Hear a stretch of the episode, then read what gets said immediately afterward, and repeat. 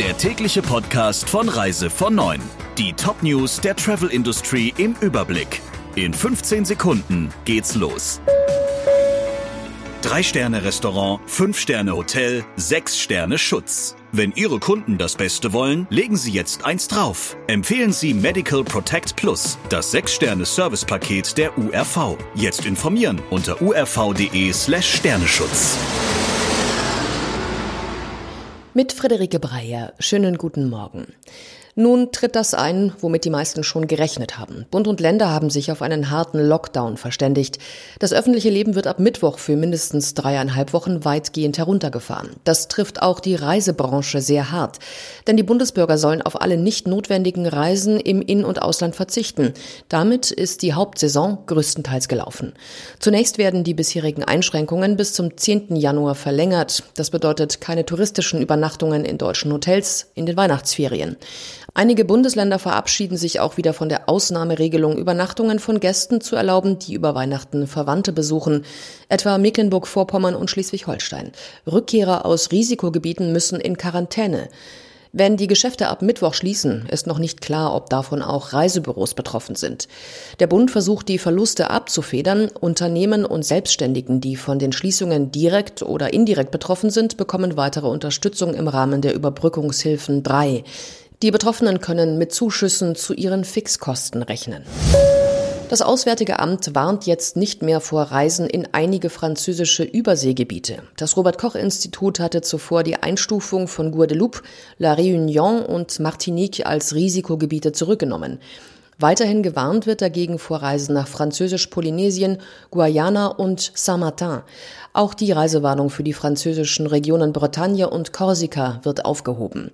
In den Überseeregionen gelten allerdings weiterhin strenge Ausgangsbeschränkungen. Bis mindestens zum 15. Dezember darf man die eigene Wohnung nur aus wichtigen Gründen verlassen. Reisende müssen laut Auswärtigem Amt beim Abflug einen negativen PCR-Test vorlegen, der nicht älter als 72 Stunden ist. Ebenso muss man eine Selbsterklärung zur Symptomfreiheit abgeben. Nach der Einreise gibt es derzeit keine Verpflichtung, sich in Quarantäne zu begeben. Insgesamt spricht das Auswärtige Amt seit längerer Zeit erstmals wieder mehr Entwarnungen als neue Reisewarnungen aus. So gilt nun auch in Norwegen die Provinz Westland nicht mehr als Risikogebiet. Noch immer gibt es Verwirrung um die Corona-Tests zur Einreise auf die Kanaren. Die Regionalregierung hatte bekräftigt, dass dafür auch Antigen-Schnelltests mit negativem Ergebnis ausreichen. Am Donnerstag war ein entsprechendes Dekret veröffentlicht worden. Das aber will die spanische Zentralregierung so nicht hinnehmen. Sie verkündete zeitgleich, Antikörperschnelltests oder Antigen-Schnelltests würden vorerst nicht akzeptiert. Allerdings hat nun ein in Spanien ansässiger Journalist der deutschen Presseagentur im Gespräch mit Reise von Neun bestätigt, dass die kanarischen Behörden bei ihrer Version bleiben und ein negativer Antigen-Schnelltest für die Einreise auf die Kanaren aus Deutschland genügt.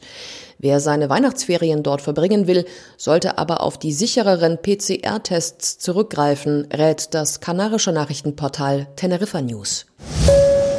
Kuba will die Hürden für ausländische Investitionen senken. Künftig soll bei touristischen Projekten keine Mehrheitsbeteiligung des kubanischen Staates mehr erforderlich sein.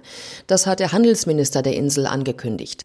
So will Kuba die für das devisenschwache Land wichtigen Auslandsinvestitionen künftig weiter erleichtern. Große spanische Hotelketten sind seit längerem im Land engagiert. Ziel ist es, den internationalen Tourismus durch ausländische Investitionen auf der Insel zu stärken.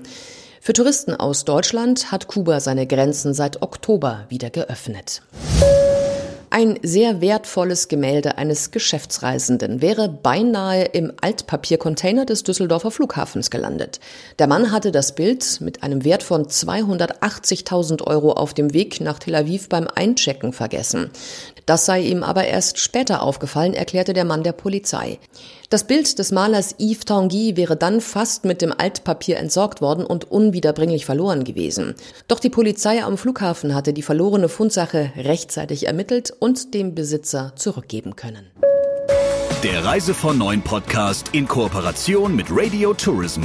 Mehr News aus der Travel Industry finden Sie auf reisevon und in unserem täglichen kostenlosen Newsletter.